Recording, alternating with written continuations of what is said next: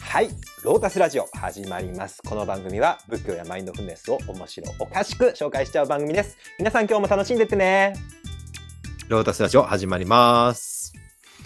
案内役は、えー僧侶で仏教研究者、仏教 DJ こと、正門と、そして、ヨガティーチャーのリタです。お願いします。いつものごとく2人で、えーはい今回もディープな仏教トークをしていきたいと思います。えー今回はですね、うんえー前回の続き、前回のテーマ覚えてますか一辺承認ですよね。はい、そうでございます。こちロらックなで人すね。生。はい。やばいお坊さん。やばい今日おばさん。ロックな一辺承認。はいあの僕が愛愛してやまない一辺承認の生涯うの第2回目になっております。うん今回はこの、えー最初の悟りを得て得た一辺承認が、えーいよいよ弟子あの紹介さんっていうんですけどあの弟子を伴って、えーっとこの、うん、全国アンギャの旅に出るそして今度は布教の旅なんですねこれが。うん布教の旅をしていくというところをご紹介していきたいと思います。はい、一辺承認、悟りを得た一辺承認ですが、えー36歳でございました。そして、えーそれはさっき、紹介承認っていうのを連れてったって言ったんですけど、えーっと、妻子ですね、奥さんの、えー長一って人と、えー娘の長二っていう人と、あと、下女の念仏坊って、この、まあ、本当に家族ぐるみで、えーうん今度、布教の旅に出るって感じ。まあ、布修教行兼、うん修行兼布教だね。うんうんうん最初の旅、善光寺まで行ったのは、純粋に修行だったんだけど、うん今回は、あのー悟りをもう得たんで、わうん私の時は一体だっていうような、うんうんうんあのそれをみんなに広めていこうっていう。うんそういう意味で、布教の旅でもあるんですね。で、一平さんがどこに行ったかというと、えーご存知、この四天王寺おーでござ四い天ま王す。寺来ましたね。一平さん、めちゃくちゃし四天王寺行ってます。もう何回も行ってます。多分生涯に10回ぐらい行ってんじゃないかなって思う。それは布教するために。まあ、あの、四天王寺、ぜひ、ぜひ、あの、今うん。実は一平商人が好き好きで、一平商人がなんで四天王寺行ったのかなっていう秘密を解き明かしたくて、うん。し四天王寺シリーズっていうのを作ったんですよ。あ あ。はいはい、全4回ぐらいなってると思うんですけど、うんうんうんまあ、四天王と聖徳太子シリーズっていうの、うんうん。あれ実は一辺承認きっかけだったんですよ。おお、なぜそんな指定能寺に行かれたんだろ。そううそうそうそう。まあ、四天王寺って大阪僕住んでたんで天王寺って有名なんで有名なのは知ってたんだけど、うなんんでこんな一辺承認特に浄土系とか念仏とか関係ないのにななんでだろうなっていう疑問が、あの前一辺承認シリーズやった時に生まれてうん。それで調べてみたいなと思って調べたできたのがあのシリーズ。うーなんで、ぜひ、うんあの、四天王寺シリーズを見ていただきたいし、はいあの、四天王寺参拝っていう動画も作ってるんで、ん。おお、実際に行って。はい、直樹うんう君んが美しい映像を撮っていただいて、僕がお解説を加えてますので、んぜひ、その四天王寺紹介、四天王寺の歴史っていうのも見ていただきたいんですが、えーまあ、なんで、あの、一平承人が言ったかというと、えー四天王寺っていうのは、実は、あの、極楽の入り口だと考えられてたんですよ。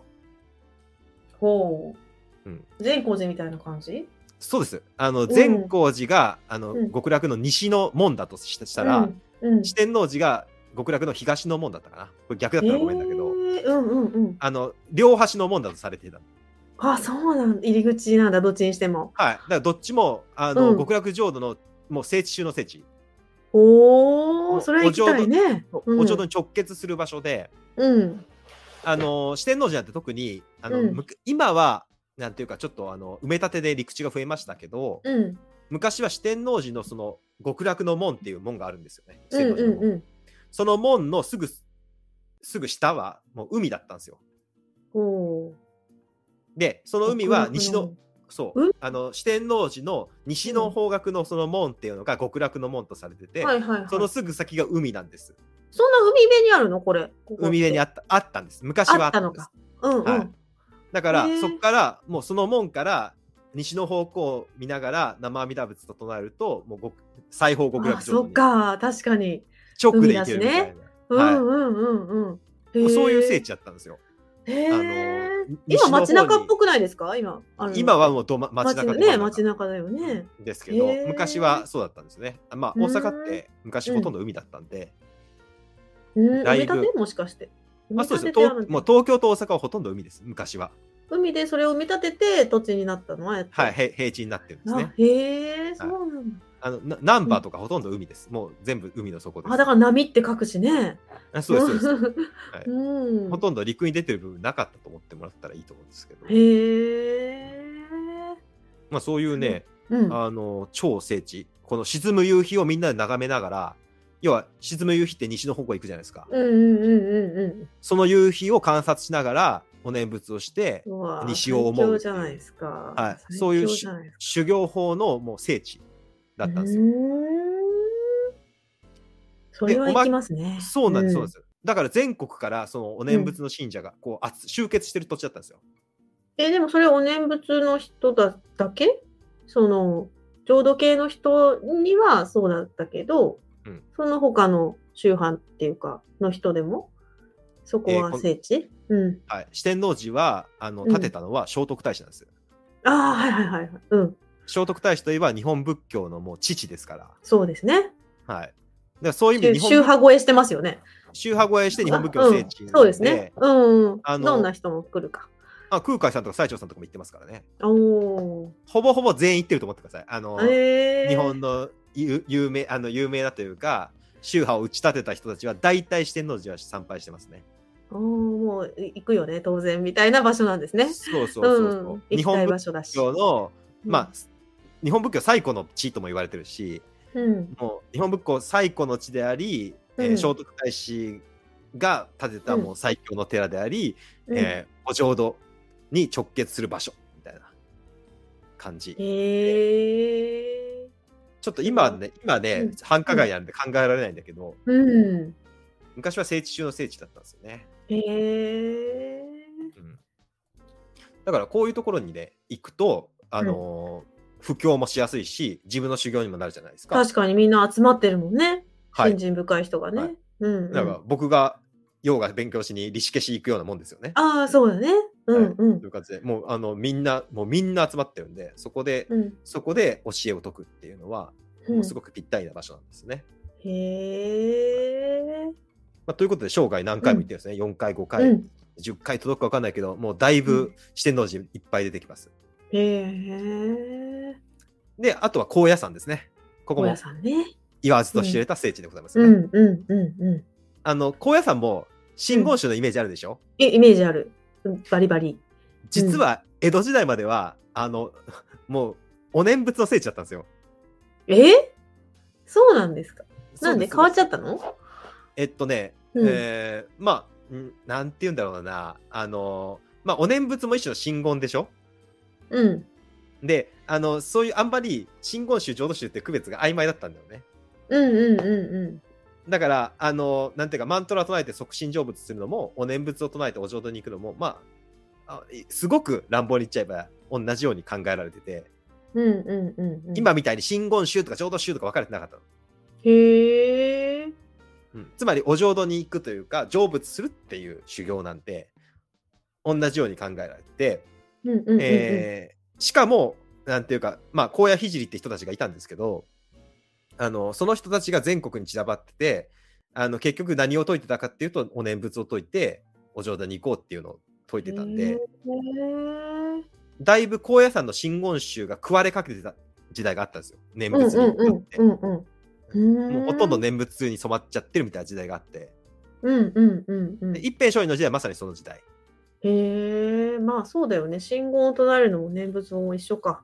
うん。そうそうそうあの、ねまあ、こ高野山でもあのお浄土って言うしね、あの真言宗でもお浄土っていうのは言いますからね。あへえ。ただ、生き方がそのあの光明真あの光明真言とかを唱えて、お浄土に行くとか、ちょっと違ったりもしますけど、はいはいはいはい。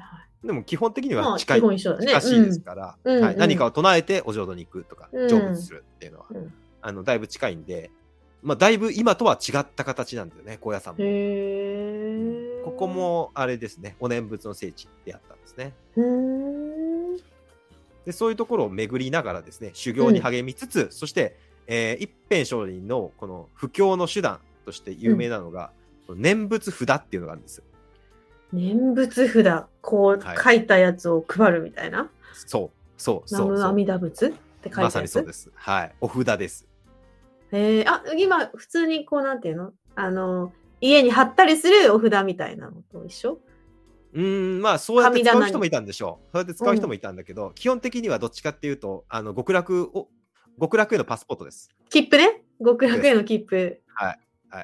やっぱあのお念仏を唱えたらもうその まあお浄土に行けるんですけどやっぱ庶民はなんか証が欲しいんでこでうこれ唱えてって渡すの。そう一番最初はね、初期の形はね、ノートだったんだよ。あのをノート。でデスノートってあるよね。デスノートって知ってる うん、わかるわかる。あれのう逆逆版みたいなすごい、うんあのあの極楽往生ノートがあって。うんうんうんうん。これはあの両人商人って人が作ったんだけど一平商人の、ま前の方のお念仏の人なんですけど、あの融通念仏集これもうんあの両人商人シリーズやってるんですけどうん。両人商人はあの画期的だったのはそのノートを作ったんですよ極楽往生ノートをえそれどういうこと書くのそれに。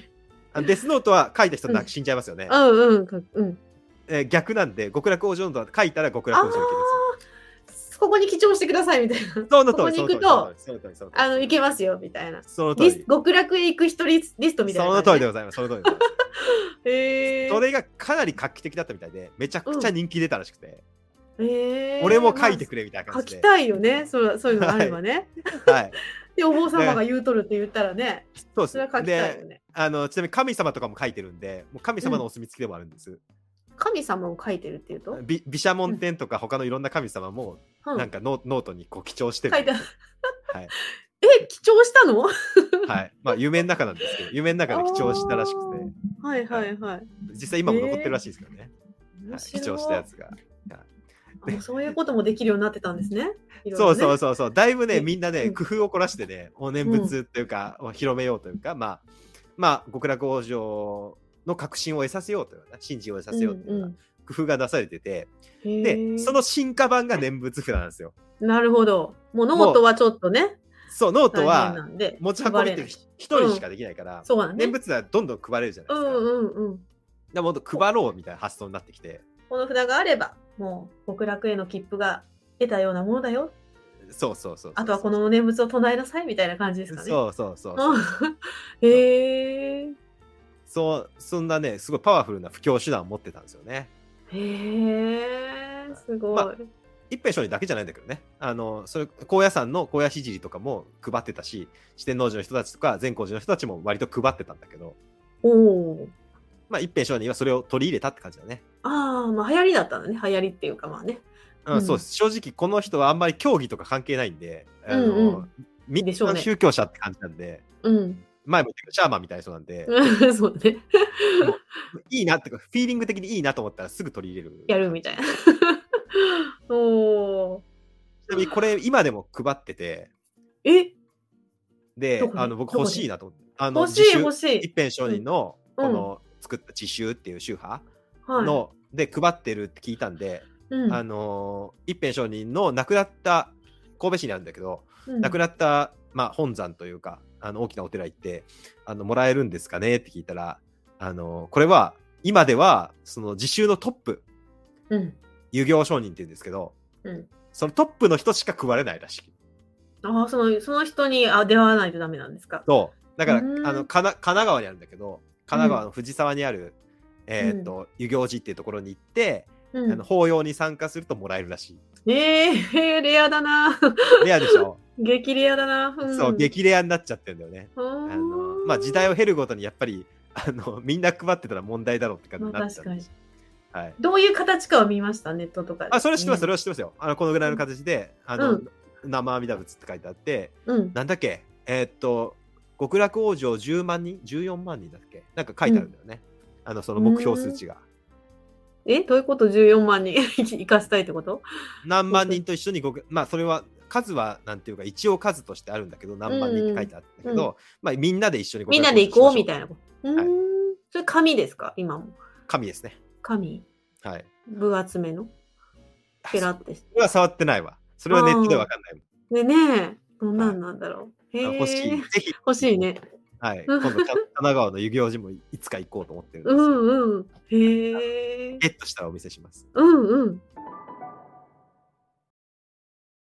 ということで、こうやって、えっと、まあ、まず愛媛からスタートして、えー大阪行って、そして高野山行ってと、うんで、だんだん、あの、和歌山の方にうん行きます。その最終目的地はどっかっていうと、ここなんです。熊野なんです。熊野か。はい世界遺産熊野古道、あれを一平少年も歩いてるんです。えー、すごい。でしょあれ世界遺産になる気持ちわかるでしょわかる。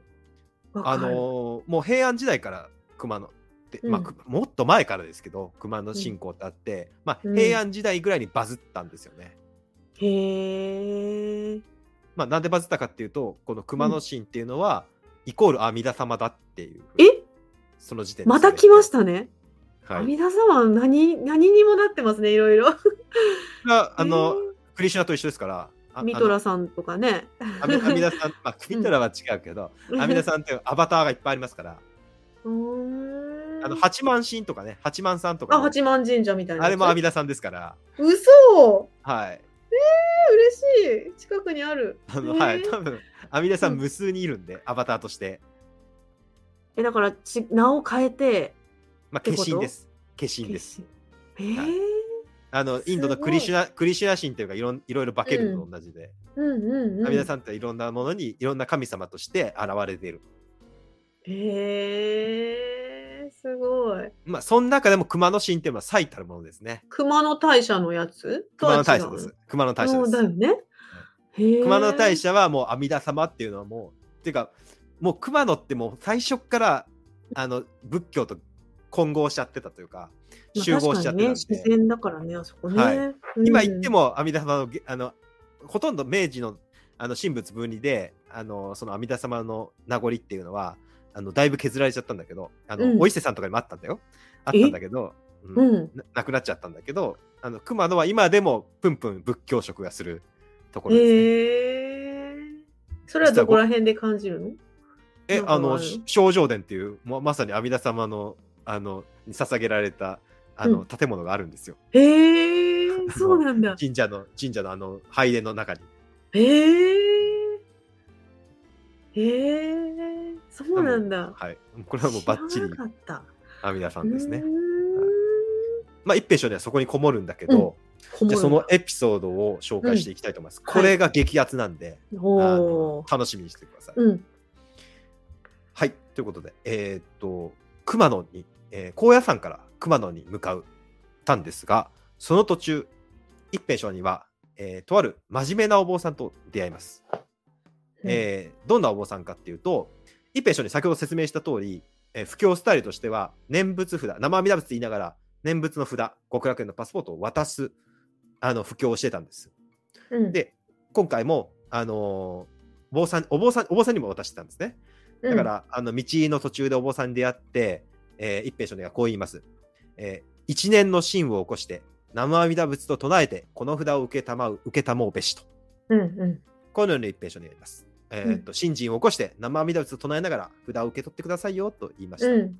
はい。対するお坊さんは、えーうんどう言ったかというと、今、一年、一年の信心起こりはべらず、受けば猛語なるべし。と答えます。うんえーこの意味はですね、えーうんこのお坊さんは真面目で結構素直な、自分に正直な人だったんです。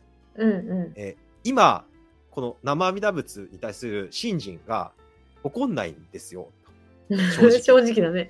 正う直。んうんうんうんだ。から、だからもし怒んないのに、その念仏札受けちゃったら、それ嘘になっちゃうよね、みうたいなんうんうん。だいぶ真面目でしょそうですね。素直ですね。まあまあ、あこの、うんお坊さんは立立僧、律の僧と書いて、立僧だったとされてて、うん、あの、律の人ってのは戒律に非常に厳しいんで、あのあ、そっちの率ね。立ってる層かと思った。そういうこと。違う違う違う。あの、うん。戒律の律です。うんうんだから、あの、こういう、なんていうか、戒律を破る、例えば嘘をつくとか、はいはいはい。そういうなるのほにすどごい厳しい。人なんですよ。なるほどうんうんで、一平少年はどう答えたか、どう言ったかというと、うん。えー一平書に仏教を信ずる心おわしますざやとうん仏教を信ずる心はないのかとうんちょっとこうあの角度を変えてあの受け取ってもらおうとしたんですねうんでお坊さんは、えー教行を疑わずといえども信心起こらざること力及ばざることなりとうんつまりまあ仏教は信じてるんだけどもちろん信じてるんだけども、信心が起こらないのは自分が力不足まだあーその信心修行不足なんですよみたいな、うんうんうんまあ、すごくあれじゃないですか真摯なわかる。うん、内面のね告白で、え。うん。うんそれはそうだよねみたいな新人って、うんなかなか獲得できないよね、うんうん。勉強しててもね。うん。そうそう勉強してても、行しててもねあの、うん。なんで簡単なように思えてめちゃくちゃ究極みたいなうんうんうん。のがまあ確新かに。人なんでうんそれはよくわかると。うん。ででこうやってででも一平商人も念仏で渡したいからうんええーみ受け取ってよみたいな感じでうんうん。こう問答をずっと続けてたんですよ。あーうんそうしてるうちにこうぞろぞろ人が集まって、うん なんだなんだみたいな。焦るなんっだて。そうなんです。はいへえ。一平うん焦るです。一平焦り出したんですよ。うんうん。やい。ばいみたいな感じで、なんか、うんなんか、えあの念仏だ、効果あんのみたいな、なんかうん、すごい拒拒否られてん受だけけど取ってないじゃんって。みたいなえみたいな、そう、うん今後の一平少年の不況のに確か関にわるんで、うんうん。これ受受け取ってけもらわ取ないってと、もらわないとね。ううんん。なんかもう拒否っていいのみたいな感じで、なん か、どうしようどうしようみたいなうん。なっちゃうところに、うん一平少年はもう最後、えいやで、うん。信心、信心怒らずも受けたまえとこう、もう信じてなくてもいいからみたいな。受け取ってみたいな感 じで、えいやですよね。よねはいえいやで、渡しちゃうんですよ。渡しちゃうんですが、一平少年も正直な方です。えー後で内省します、うんえー信心もない相手にお札を与えてよかったのだろうかとあー悩むんですよ。ね悩むはねい。うん 悩むんですがこの人はやっぱスピリチュアルな人なんでさすがシャーマン。悩んだら、そうだ熊野の神様にお告げを聞こう、うんうん。これでよかったのかどうかはね。はい、うん。ももうお告げをいただける前提なんだと思っちゃいますすごいよね。もう話話せる前提だからね。話せる前提ですごいんだよねやっぱりもすごいよねう。もう電話するノリで神様と対話もすうるから、通信できるんだよねね。うん。はいもう周波数合わせられるからみたいな。昔あの、うん私が何ですかあのうちクリスおお経あの、うんお寺なんですけどクリスマス祝うんですよやっぱ阿弥陀様だからですよね。ミトラシンの誕生。 確かに確かにねいやその時はそこまで思さいす思い至らなかったけど まあ何しかあのうんまあクリスマス祝うけどあの誕生日プレゼントクリスマスプレゼントをリクエストしなきゃいけないじゃないですか、あうん。でまあ父にえリクエストするんですけど、うんどうやってリクエストしたらえこのリクエストどうやって届くんって話をうんうんしたら、うん。あの曰く父曰く、うんうん。あの、サンタさんっていうのは、うん阿弥陀様の友達だから、おあの、あの、阿弥陀様に頼んどいたら、うんなんか、つ、通通の中教だかえてら、くれ。 そうサンタさんに行って、それでサンタさんが来るみたいな、すごいな、さすが。すごいか、すごい多分、あの、世の家庭には絶対ない説明だと思うんですないね。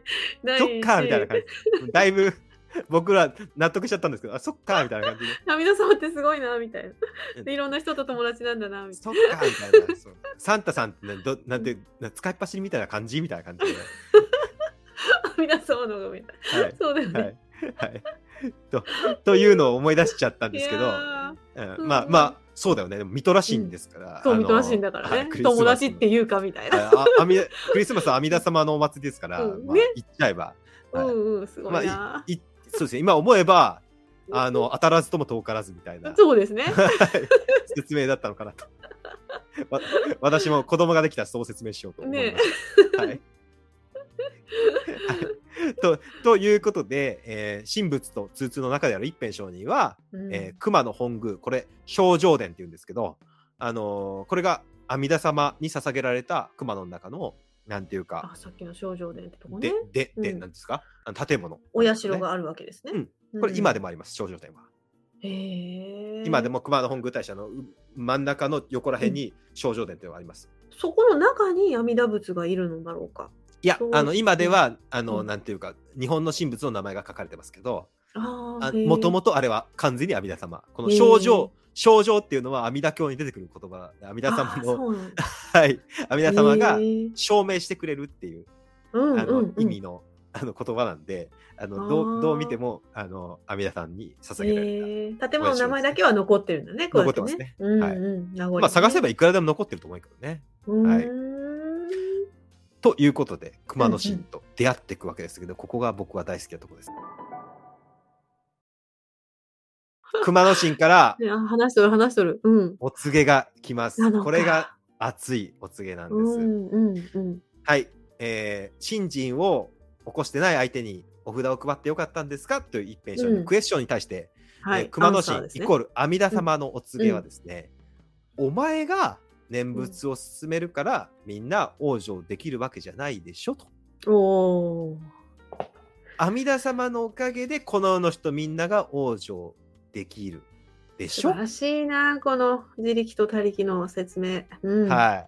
うんだから、うんお前が相手を選ぶんじゃないんでしょと。 そうだね。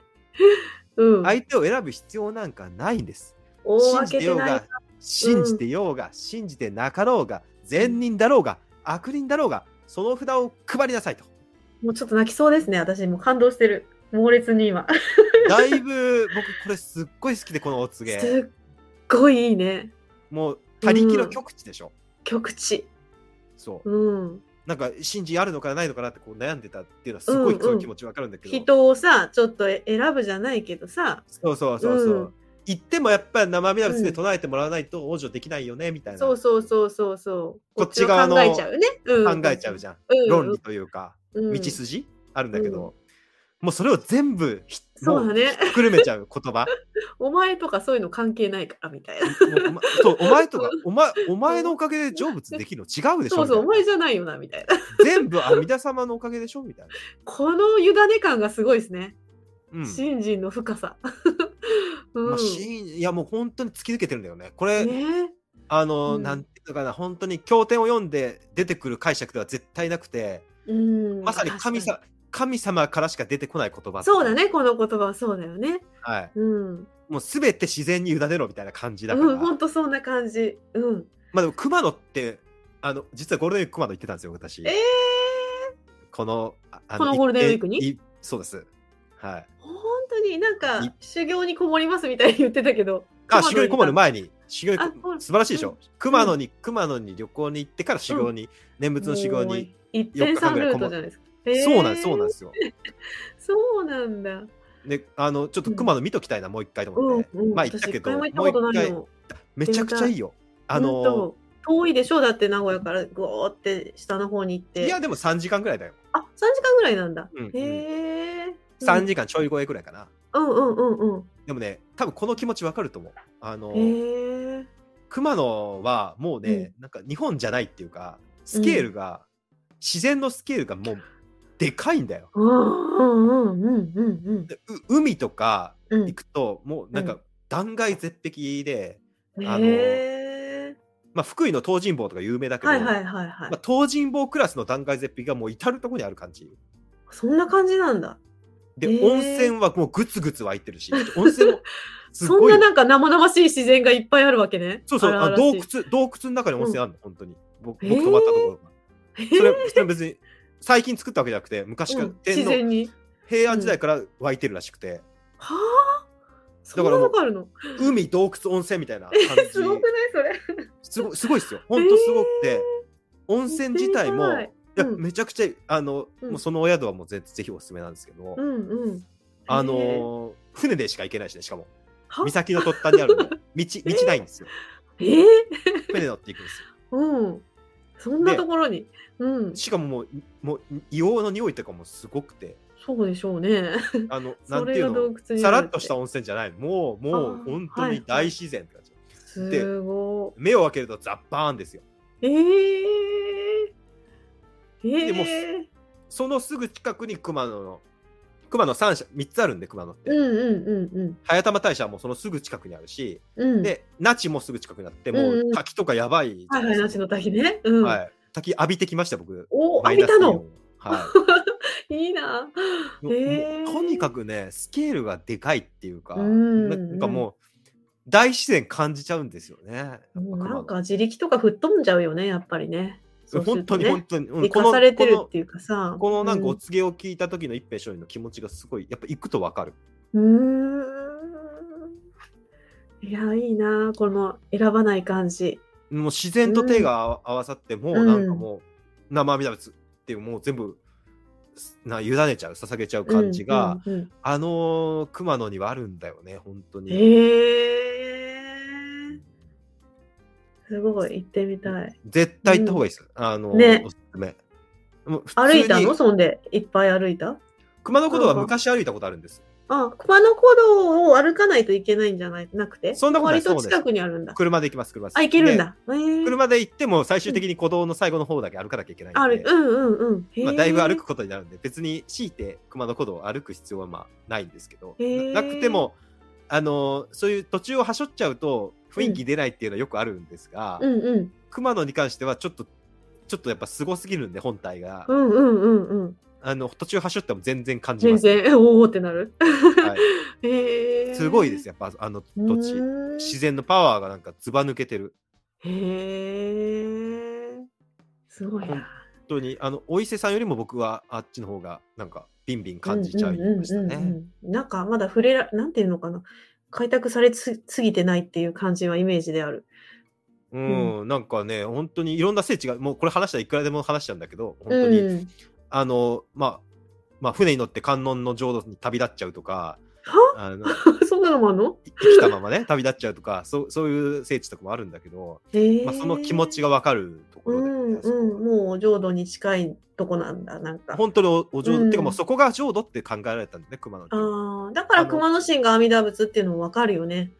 うんあの、うん曼荼羅になってますよ熊野のえ熊野が熊野、まあ、お浄土なんで、うん。その熊野イコールお浄土っていうのを書いた曼荼羅ほうが置いてあるあのむか昔からありますねへえ。はいで当然阿弥陀様が真ん中にいるんです真ん中におって。うん。イコール阿す弥熊野神なんですがへえ。だから熊野善光寺とか四天王寺もそうだけど熊野はもうそのものが、もうおお浄土と考えられたんですよね、うん。ああ、そうなんだ。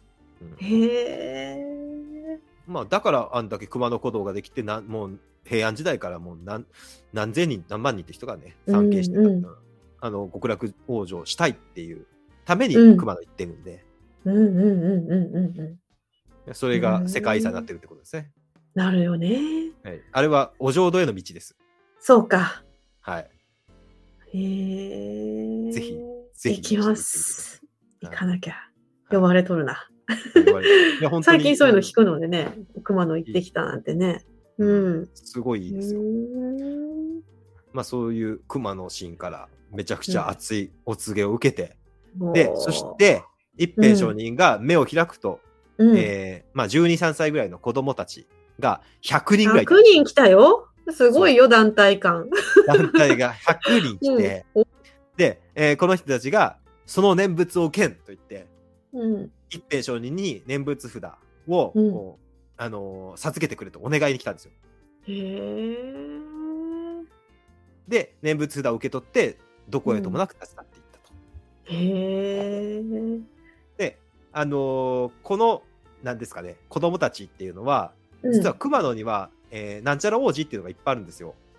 うん、王子うん、熊野のなんていうか拙者っていうのかなあの、熊野本宮大社にたどり着くまでにうん。あのいろなんていうかスタンプラリーみたいにいろんいろんなところうのん聖地、こちっちゃな聖地を回っていかなきゃいけないの、はいはいはい。それは寺、寺っていうか、神社っていうか、祠ってまあ、いうか。神社と寺が合体したうん形うです、んうんうん。今は神社だけど昔は合体した形です、うん。であのそれが、えー、99王子って言ってなんていうのかなあれつくも王子っていうのかわかんなはいいけはど、いはいはい。うん。あのまあ99そういう箇所あんのあ99箇所の、まあ、王子ってあのプリンスの王子って書くんですけど、はいはいはいはい。 99箇所あって、まあ、そこを巡って最終的に熊野大社に、本宮大社に行くんですけれど、すごい、こんすごいですね。 それも。つまりそのお王子たちなんですよ、この子供の100人ぐらい。 100人。はい、そういうことか。で熊野の本体の神様からお告げをもらったら、目を開けたら、その、まあ、手手下というか、その古文であるところうんのうん100人の子供たちが周りを囲んでて、はい一点からはい。念仏札を受け取るっていう。へえ。で、そのすご子いたちを象徴するものが、そこにちゃんと残ってる。まあ、それはは、昔から残ってる、前から。あ、昔からあったのね。うんあもうっうて、それが神様だから人にな神様って現れたのか。そうそう、神様として、が人子供として権限したんです。 すごい。それもすごくないエピソード。だからすごい、この人はもう本当にスピ仰天エピソードがいっぱいあるね。スピリチュアルな人なんですよ。本当に本、だね、は本当にすぐ神仏とつながれる人なんで、あ。すごそうなんです。そこで一平さんは、い。うんさめざめと泣くと。泣くのか。そしてやがて夜が明けると立ち上がって、我、生きながら成仏せり。絶叫。絶叫。かっこよ。かかっっここいいいいわ。かっかこっいいわ。かこいいみたいな。っこよすぎる。これぞ悟りのシーンみたいな感じじゃない。こねれえ、ぞもう悟りの映画化したいん。もん。うん。映画でしょ。うん、ピキーンみたいな。大好き。いろんな悟りのシーンあるけど、もうこれ大好き。ねえ。かっこよ。これ、これ完璧だよみたいな。こうやって悟りたいみたいな。夜が明けて立ち上がってだよ。うわ、絵になるわ。これが一辺商人が36歳。えー、1274年の、これが本物の最終下脱ですね。最終下脱ですか。まあ、はい段階があるんですね、だから。まあ、朝原さんのあれじゃなくて、最本物の最終下脱です ね。これへえ、おお若いのにね、36歳で。 36歳、うんあ僕も36歳過ぎちゃいましたね、うん。はい、ちょうどへえ去年ぐらい過ぎちゃいまうしたんけど、うん。へえいいな僕も我生きながら成仏する言いたいねかっ言っこたらいいいい、言ねったらいいじゃん。言ったらいい。言うのは簡単だけ言どうのはこれこれは受けたいでしょお告げもうこれは受けもうたいすごいもん、ね。受けたい。うんうん。でそうもなやんっですぱり本当に神様ってこうだろうなって思いますよね。でも本当に本発言から当に、うん本当にもう発言からもうなんかうすっと納得しちゃうもんねこれ納に関得してすは、る。うん、そうだよね。こっちがいろいろ考える必要なんかないよねってう。ん、なんかもう、多分な何も言えないよねこれ言われたら、言えない言えない。はいだか本当らにそういうことを考える必要ないんだなって、例えばね、いろいろヨガを伝えるとか、そういうのも、うん、いいから 伝えろみたいな。そうなんだよ、うん、いそろうんななんだ人よに対しても。うん。うんなんかクリシュナマチャリアとかもそうやってね、グルに言われたって、山を降りたって言ってましたもんね。うん。そうだったっけ。そうそうそう。あの、ヒマラヤの修行してたんだけど、うん。山を降りて伝えろと言わあれあ、た。伝えろってね。うんうんうんうんうん。そうだよね。まあでも本当にいい な、この今日、あの、夢で解決しちゃうのは本当素晴らしいなと思う、かっこいい、うんうんかっこいいなと思います。はみい見るんじゃないそのうち、しょうもんさんもね。うん、夢で。そうねです ね。あの、ご縁があったら見たいなと思ってますけどね。え。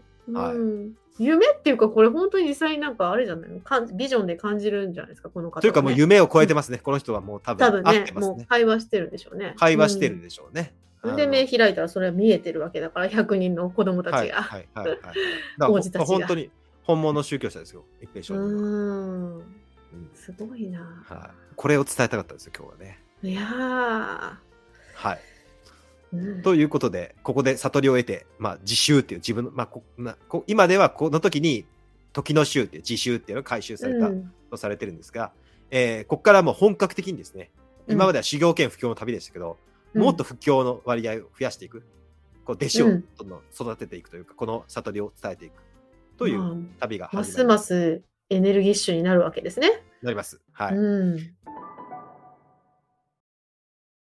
ですが、ちょっとその前に、ちょっとうんこれも面白いんで、ご紹介したいんです。あら、一辺商人あはら、お念仏の 人なんですが、うんうんなんで僕が一辺商人大好きかっていうと、うん。全問修行してるんですよ。すごいじゃん。だかえはら、や流行ってたからなんでだろういやいや、この人は念仏と禅っていう区別がないんですよ、もうそもそも。あそうね境目がないからというか、まうん昔はみんなそうだったんです。僕はうんもう、その時代に、その時代に戻したいっていうのが僕のあ大いなあるー野言っ望ですてので。ましたもんね、はい。うん禅と、あの、念仏は区別ないでしょ、みたいな。仲良かっ一緒でたんすよだみたいな昔はうん、仲良かったです。うん、あの、本当に仲良かったです。それがなんでこうなっちゃったみたいな感じですかねまあ、それはいろいろ政治的な理由があったんです。うんだから、真言宗も、うん、あのま、真言も、念仏も、禅も、もう全部一体化してたんですよ、昔は。うーんみんなそれぞれ全部修行してて、うん全く違うんうものじゃなかったんですよ。だから座禅もするし念仏も唱えるし、マントラも唱える。うん、それが普通のあり方だったんで、うんうんうんうんぜひそれに戻りたいっていうのが僕の戻ってほしいですねうん、はいなんです。へえなんで、これもぜひ紹介したくて、うんうんかっこいいだ。これだけで一個取りたいぐらいかっこいいだ。 本当とにいうことで、これを紹介して今日は終わりたいんだけど、うんうんえー、37歳ですね、悟りを得て、悟りを得て、えー、熊野を出てですね、えー、由良っていう和歌山のところはいに行きます。うんそして、そこで、えー、神事革新というお坊さん、まあ、すごく北東国師っていう名前もあるぐらい、だいぶ有名な構想なんですが、まあ、もともとは臨済宗のお坊さんです。うんうんうんえー、多分リタさんが知ってるところで言うと、コムソーって知ってますかはいはい聞いたことありますあの、これ、傘かぶって、こういうしゃうんうん尺八を吹く人。うんうんあれの元祖です。へえ。あれは福禅っていうらしいよ。水禅っていう。このはあの水禅。あ、尺八。あれはお禅なん、禅なんですね。あれも禅なんです修行なんですね。この禅奏が始めたんで、新次革新さんが始めたスタイルで。え、じゃあ私三振は引く禅なんだね。そうそうそうそうそう そう。そういうことね。引く禅なんだ。そう水禅としてまだ残ってるんだけど、今でもちょ細々とだけどね。はあ。ああのの、古何か代一つに集中してれば、それは禅だってことだね。そうなんだから、うんだからこの人は、まああのまあ、中国に留学してたこともあって、やっぱり。りあの禅と念仏とそして音楽もすべて、うんあの悟りに向かう道だって素敵素敵いいこと聞いてる。うんうん。で今でもこの水禅残ってて、福禅ね、うん、でこの間フランス人で勉強してる人がいてその、うんうんあの聞かせてもらったんだけどうん、めちゃくちゃかっこいいですねへえ。めちゃくちゃエモーショナルですもうなんかえーもう湧き上がってくる感じなんかへえすごいっすあんな尺八初めて聞きましたメメロディーが決まってんだな、なんかそういうい全や部。いやメメロディーじゃないですなんかねじゃもなういの。なんかもうこ心の底から絞り出す感じの音なんですよへえ、ちょっと違うんだ。本当に楽器としての尺八の使い方とはだいぶ違いますね、だいぶ違うんだ。うんへでえも。すすごい、ね、夜は吹いちゃいけないって言ってたんで、本当にあの、うんあの、地味毛量が寄ってきそうな音ですね。ああ、そうなんだ。はい。へえ。これもぜひ、あの、いつかグゼインで、あの、ご紹介したいといいうやいか、やうんコンサートしたいと思うんですけど、うんうんうんかっこいいよ。へえはい。面白い。はいまあ、このほ、あの、本当に本本物の前奏についてしょう、あの、修行するんですよ。うーん。でえー、悟りを得禅、た後だもんね。はい、悟りを得た後なので、も成う、仏した後に。はい、もうあれを得た後なんで、うんあの、もう、もうやる必要ないだろうって思うん ですよ。うん。まあまあすこごれ,、いねこれちょっとあのなんていうのあのさっきの悟りを得たのと違う文献に書いてあったんで、うん。あのうんちょっと系統が違うあのちょっと全系統というか高野山の人たちが作った系統の話なんであのあーもしかしたらこれは作った話かもしんないんだけどうんしないうんんだけども、それを差し引いてもかっこいいんで、そうだね。はいうん、まあも紹と介もしたいとですそんなに垣根ない人だから全然いけただろうね。やってると思う。うん。うん。であの臨済禅なんで公安はいあのはいまあはい。 Q&A なんですよねクエスチョそン難しいクエスともチさんョ折ン半みたいなやつですかあそうそうそうそも参と加もですさん折半。うん、はいとはもい。さんかってやつです。うんはい。うーんあのクエスチョンアンサーで、えーうん。修行していくんです。はいはい。で、この、えー、新次革新さんが、えーまうずんクエスチョンします。はい。えーそのクエスチョンが、念ずれば、えーすぐ悟りが開ける。えー念気即覚って言うんですけど、うん。念ずればすぐ悟りが開けるっていうのはどういうことなんですかとこう、一平う上人にん。問いを投げかけます。うん。で、一平上人は、やっぱアーティストなんで、うん普通には答えなくて、うんえーポエムで返します。もうかっこい い。うん。かっこいいですよ。いい唱うれば仏も我もなかりけりうん。南無阿弥陀仏の声ばかりして。短歌ですね。和歌っていうか、和歌か。和歌です。うはんい五七五七七。はい、うん和歌の形でクエスチョン、あアかンサーっをして。こいい。唱えたら、私も仏もないですよと。南無阿弥陀仏の声ばかりがしますと。はいはいはいはいはい。もう十分かっこいいじゃん。うん、かっこいい。もういい悟ってるねみたいな感じ最じゃん。高。うん。うん。でも、各まだ地まだだって。まだまだですよ。うん。でまだまだと言われて、一平さんが答えたのが、唱うれば仏も我もなかりけり。南無阿弥陀仏、南無阿弥陀仏と。おーうんうんうん。つまり、うん、生阿弥陀仏の声ばかりしてっていうのは、うん耳であなた自分で聞いてるでしょ、まだみたいな。ああ、まだね、声だからね、分かれてるもんね。聞いてる事故があるでしょ、みたいな。うん、そうだね、そうだね。あ そうだね。それをにまだそれ認識してる。うん、そうまだそれはお念仏、仏と一体化してないと。あなるほど。ううんん。で、一平さんは、唱うれば仏も我もなかりけり。生阿弥陀仏、生阿弥陀仏。もう、生阿弥陀仏しかないみたいな。うん。うん、はいはいはい。うんうんうん究極のワンネスですよね。おお、来たね。うんうん。突入したんで。それでもまた後に、あと一歩なんですね。そうなの。もうこれでいいじゃん。完う全ん、いにいい、いいい。うん。完全にいいと思うんだけど、うんあと一歩なんだよ。あと一歩なんだ。さすが新知覚心。うん。そして、え1年間考えます。一年もうんうんで、翌年再び訪れてうん。答えを。を返します。うん。その一辺書人の答えが、捨て果てて、うん身はなきものと思いしに、うん寒さ着ぬれば風ぞ身にしむ。うん。これわかる、うんなんでこれでやっとわかったな、合格って言われたからわかる。うんこれかなり深いよ。だって自分はもう捨てってしもう自我も捨てたみたいな感じで思ってたけどでも寒寒かったらやっぱり身に染みるよねっていう話なんですよね。そうです。内容としてはそうです。ねえなんでそれがやっと分かったななんだろう。もう生阿弥陀仏すら言ってないのにこれ。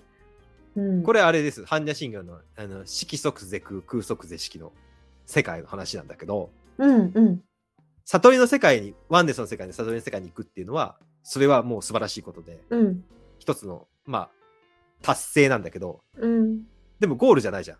うんうん死んでるわけじゃないから。生きてるもんね。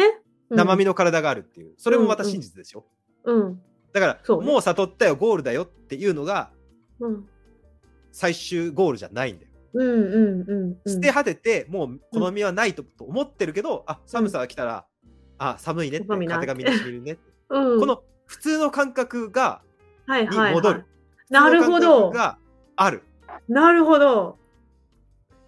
うん、これが大事なんだ。これが、こわのか、色即是空、空即是色なん確だよかに確かに地に足がついてますよね。うん、そうそうそう。だから、うんゴール、あの、あ、悟ったゴールって思っちゃうっていうのはまだ浅いんだと。浅いな。うん、はいそう。結局この身があるうちは寒さが来たら普通に寒いんだと、普通の市場と同じ感覚なんだ、うんうん、でも悟ってるんだよ、だかうんうんうんうん。ら普通の感覚もあるんだけど一周回って普通になってるね。そうそう、普通まあだうん四季なん四季っていそううか四季即是空、もうんう。四季っていう普通の物質界の普通の感覚もあるんだけど、それがそのまま空なんだ悟りの世界、うん、そうだね。うん、なってるうんうん、この感覚をおーこの新知学士は持ってほしかったなるほど。すごい。かっすこごいい。いうかっん。こいいと思ってかっこいいね。大好だきかならんです、え、でもいいんじゃないでも悟りの後にこれやったからいいんじゃないね多分同大事時だよ進ね行なのかな、どうなのかなう分んかんないんだけど、え。ねえ。あのこれもかっだこっいいてなと思成って仏セリーっていうそのその感じからのこれだから、そうなんだよ。うんうん。だってやっぱ言ってよ普通の感覚を持ちあ合わせてるっていうかままだ奥さんと子供いるわけだからね。いるもんね。うんうんうんうん、一緒に。あの悟ってるシーン一緒に来てるからね、ちなみに奥さんと子供。 そうかそうだよね一緒に旅してんだもんね。そうそう。うんだから、あの、うん常にその世俗には生きてるんだよ、一平少年は。そうだね。うんだ。から本当にコインの表裏みたいな感じで、悟りと世俗がこう、くるくるくるくるくるくる回る。本当だね。うんちょっと身近だよね、そうすると私たちにも。そうそうなんですよ、そうなんですよ。だから、このなんかもう、あの、最終下脱しました、偉いでしょ、もう、うんブッダになりました、みたいな感じじゃないところがうん。大好きなん ですよ。普通の感覚をちゃんとねはい。持ち合わせていらっしゃるというか、悟ったけど、うんやっぱこれが来たら寒いなっていう。寒いなみたいこなれ やっぱ体あるわみたいな あるよねみたいな。そうこれ。この体がこれ私じゃないって分かったけどみたいうんなでも寒い しあるじゃんみたいなねこれ、これが仏教だなって感じがする。ああいいですね、はいい、いですねそうなんです。でもこの感覚をこの各心さんは分かってらっしゃるってことだね、あこの人も、うんなんか、まあ本当にあ今でも残る宗派の、うん、まあ、祖と言われてるぐらい、まあ構想ですから、もちろんささ、各もう各社だったんですね、うん、各社で、あの、うんまあ高野山の念仏集団の、まあ、あの、一人のボスみたいな感じですね。うんだって考案するぐらいだからその人が分かってなかったらねうやむやになりますもんねあの問、いと回答うん僕いつかこの新知覚新知覚新さんっていうか、北東国史特集っていうか、あの、やばいお坊さん列でやりたいぐ らい、うんうんこの人はこの人のエピソード満載なんです。かっこいいんですよ。ああそうなんだやっぱりなみんなうん いいの持ってるなこの人すごいっす。このへー一辺章に、やっぱり僕一辺章に好きだけど、やっぱ一辺章に関わってる人みんな、やっぱ僕の金星に触れるんですよ、全員。へえ。暑いんですね。熱いし、やっぱりこの念仏と禅をうん一緒に修行したい、するっていうのが僕のスタンスだから、うんうんなんかそれにガンガン触れるんですよ、やっぱり。うん。こだからこうなのりた人いもこの人も念仏に対してそのあるんでしょうね。多分あります。そのこの人も念仏はすごい進めてます。あへえ、うんだからすごい溶け合ってるねこの二人はそういう意味で言ったら、ね。そうう。そうそうそう、うん本当に良き、良き指定なんですよ。良き仲間である良き指定。。でまあ時代もそういう風だったってことだもんね。そうそう二そつう。が融合してたというか。うん。で、うん神も仏も融合してたし、もう全てが混然一体となってた時代ですね。いいですよね。はい。それが本来だと思うんだけど。ですよ。だから今うん みたいに神社とお寺、えでほとほ仏様もやはり阿弥阿弥陀様がいて大日様がいて真言宗があって浄土宗があって禅宗があってみたいなうんないや違うだろうみたいな。 ううんうんんうんうんまあまあ、かといって僕が別にねあのなんかあの全てを総合する新しい宗派を作りたいわけじゃなくて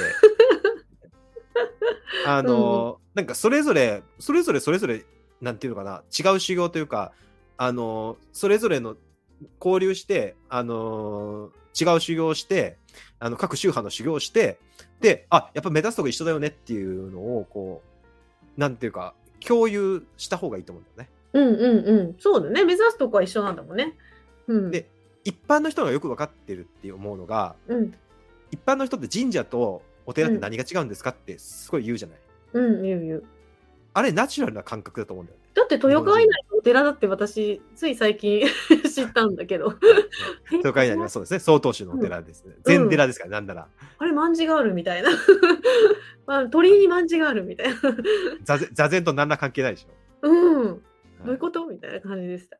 うん、だからあそれがなんか本来なんだよねあのー、うん頭でっかちに明治以降はだいぶそうの頭でっかちに、あの宗派で分けたりうんうん、あの神と仏で分けたりしてるんだけど、うんやっぱ今でもあのー民衆レベルでは、神と仏何が違うんですかっていういやかの本当あのそそうだよの素朴な感覚が残っててお拝む前にあれこれ手打つんだっけどっちだっけみたいな 柏でだっけどうどこのうでもいいじゃんうそうそうそ うそう、うん柏でだってあれ確かあれなんか明治になんか作っなんか最近作ったやつあの作法らしいからうん、あそうなんだなんか正式参拝の一部を抜き出してきてなんか作ったみたいだからあのあー間違えたらどうしようと思ったりしとったけどいやいやもうそうなくて本当にあの、う日本人が素朴に思うこの自然崇拝というか、うんあの自然に身を委ねた身を委ねるっていう、この感覚っていうのうは、んうん多分大正解で、あの今でもその多分逆に仏教とか勉強しちゃうとあこれは違うこれは違うあー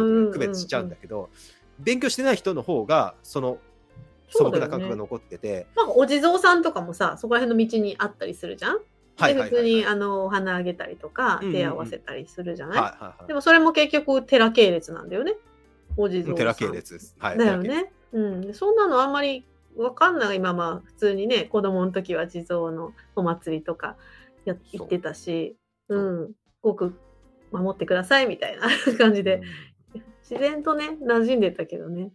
うん、だからやっぱり体は知ってるなって感じなんだよね。うんうんうんうんやっぱ僕はなんていうかうそれが正解だと思うんだよねやっぱり体がなんか求めててあ、うんなんかこれで頭じゃなくて体がこれだなってこう素直に受け止められる競技であったりとか、プラクティスっていうのが、あのー一番かなと思ってて、うんそれを一辺商人のこの生涯というかあを見てるとすごく感じるしあ間違いないなっていう感じがする。うん、なんかさその熊野に行って正門さんがすごい感動したとかっていうのもさやっぱり、その神社仏閣に行くとはい、やっぱりさなんか清らかなエネルギーを感じるんですよね。なんかあー祈りの場っそうですてねいうのがはいはいはいなんかずっと連綿と続いてるわけでしょはいはいはいはいあ長いこと。ではいその場所に行くとやっぱり清められる払われるみたいなのはすごい感じるんですよね。はいはまあ、いスピリチュアルな人間だったらもっとそうでしょうねさあの一辺そ醤うですね油とかだったら。うんうんなんかそういうのはもうあの宗派は超えてるというかね、うんうん、本当こにの場にあるエネルギーっていうか、うんそういうのは感じますよね。うんん本当にあのそう思うしその感覚をやっぱ大事にしてほしい。大事ですよね。だからこそ日本人って行くじゃないやっぱそうやってお参りに行ったり、そうそうそうそうそう、うん、節目節目でね、行くしね。うん、だから僕そういう、うんなんていうかワワンネスの世界に行きたいなっていうのは本当に思いますうん。ね。そのあれじゃないですか、そのそこの熊野行って、その後修行して、ワンネス体験をされたんですかいやいやいあやの 寒寒寒さ着ぬればうそう風ぞ身にしむですから。ですね。はい。生身の体がございますので。生身の体ございますから。私はな 生身の生身の感覚で生きてますよ。うん大事ですでもよ、でもそれ。いやでもそれでいいじゃない。生身の感覚で生きてて、それでも幸せを感じれるし、そうやってうんし神仏の香り、うん神仏のえーまあ、醍醐味というかありがたみも常々感じられるんだから、うんあ、のそんなありがたいことはないなと思ってうんますので、あの僕はそうですねやっぱりあの前回一平少年みたいになりたいですかってこう三田さんに質問されましたけど、やっぱなりたいですね、なってこくうありただいでさすい。、はいなってください。はい、こうありたいでロす、ロックな正門さんで。はい、非常にこうありたいですのであのこれからも精進していきたいと思いますでも今もそうですよね。正門さん、本当に垣根ないから、ヨガのことも、あの、全然話してくれるし、いろんな宗派の人とも全然垣根ないじゃないですか。まあそれはうんなんていうか、体の体のに従ってるんですよ、はいうんうんうんうん。体に従ってるし、まあ、うん勉強しててもだいぶ、ちゃんと勉強すれば、だいぶ、やっぱり、なんていうか、あの、頭の、頭というか、なんですかね、頭の方もいろん、頭というか、勉強の方もいろんな段階があって、うん、だいぶ深くやっていくと、ああ、一緒なんだなっていうのが、そう本当にねあの前回のミトラシンのあたりから本当私もあれ全部一緒なんだなみたいな、はいうん、ありびっますくりしまし。た。うんううんんうん、それは、あの、まあ、間違ってないんじゃないかなっていうか、まあ、異端ではありますけど、浄土宗的には確実に異端ではあり、それは自覚してるんですけども、 でも、あの、なんていうか、ぼ僕はその身体感覚であったり、心に問いかけるっていうのは、あの、仏教であれ、何であれ、すべて、あの、うんひ非常に根本的な、あの、アプローチだと思うんで、まあそいれや、それにま従さにそういっう人ていですこよう。ね。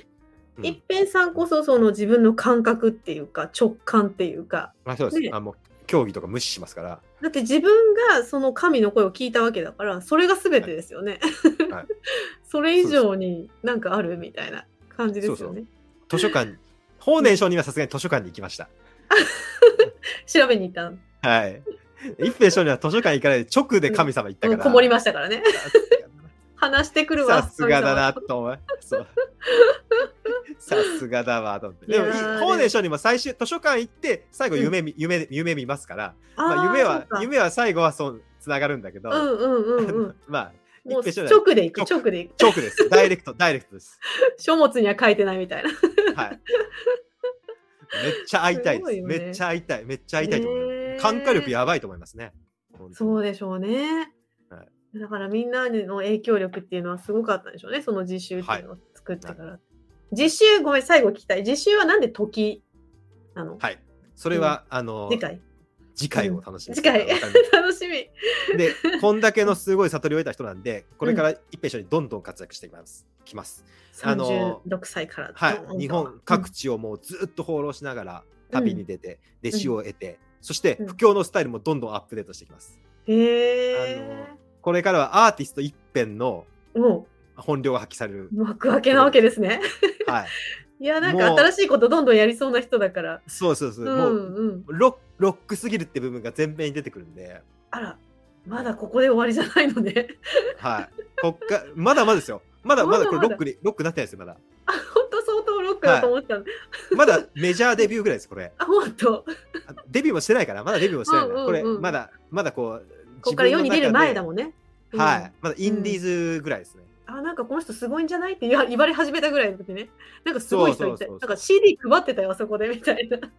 じ地元レベルで、あの、うんちょっと話題になってる感じなんですが、あの、これからツアーに出るんで、全国ツアー で。全国ツアーに。おーやばいどんやばいどんメジャーになっていくし、ツアー重ねるごとに、うん。その布教の手段もだんだんこうアップデートしていくるんで。すごいな。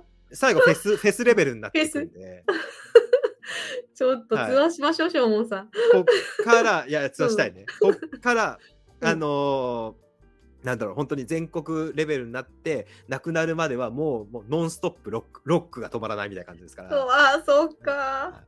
楽しみだはな。い次回も楽しみにしていただきたいと思いますや。ー。